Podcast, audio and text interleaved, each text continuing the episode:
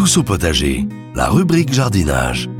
Bonjour à toutes et à tous. Nous voici bientôt au printemps et les journées ensoleillées de ces dernières semaines nous donnent tout doucement envie de se remettre au jardinage.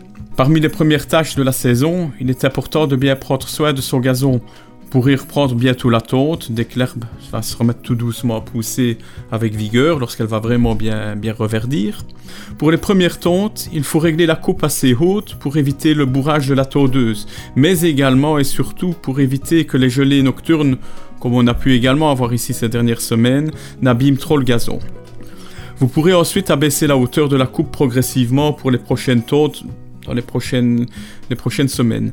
Avant une bonne période de pluie, il peut être intéressant, voire même indispensable, d'appliquer un engrais gazon.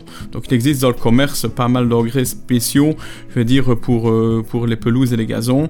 Maintenant, souvent on me dit Oh, ma pelouse, elle pousse déjà assez vite ainsi, c'est pour, pour la tordre une deux, deux fois de plus, c'est pas la peine.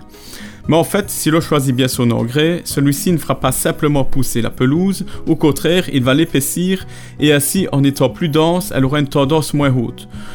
De plus, quand elle s'épaissit, elle ne laisse plus passer dire, euh, toutes les mousses, donc on aura moins de mousse, moins d'adventices, les adventices donc ce sont les mauvaises herbes, et cet engrais permettra également d'avoir une herbe plus verte et plus luisante, donc plus jolie. L'engrais il s'applique une à deux fois par saison, dont une fois vers cette époque et une fois en automne. Il faut savoir qu'il existe également des engrais gazon calcaires. Ce sont des engrais qui seront euh, utilisés dans un terrain un peu plus acide. Donc si vous avez une terre, un jardin plus acide qui stimule justement l'apparition de la mousse, ça peut être intéressant d'utiliser ce genre de produit.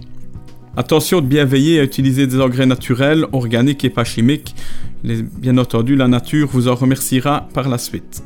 Si toutefois vous êtes envahi par la mousse, une scarification s'impose en mars-avril. Donc une scarification, ça se fait bien évidemment à l'aide d'un scarificateur que vous pouvez louer euh, dans, certains commerces. Cette opération, elle doit être effectuée vraiment au début de la reprise de la végétation. Euh, du gazon et il vaut mieux essayer de passer deux fois en croisant je vais dire les lignes. Par la suite, un terroutage peut compléter la scarification. Qu'est-ce qu'un terroutage? C'est simplement saupoudrer ou épandre un peu de terreau ou un peu de compost de façon uniforme aux endroits les plus abîmés par euh, la, la scarification. Une fois que votre gazon sera rétabli de cette scarification, l'apport d'un engrais pourra se faire afin d'éviter que la mousse ne revienne. Éventuellement plus tard dans la saison, on pourra pratiquer un regarnissage à l'aide de semences prévues à cet effet. S'agit de semences que l'on peut trouver également facilement dans les commerces. Elles sont vraiment conçues et prévues pour regarnir les zones abîmées et dénudées. Il suffira de donner un coup de râteau afin de décompacter la terre, on saupoudre une fine couche de terreau et ensuite on peut semer ces semences de façon uniforme. On termine alors par un arrosage. Mais ça, ce n'est pas encore pour maintenant, ce sera pas avant la mi-avril.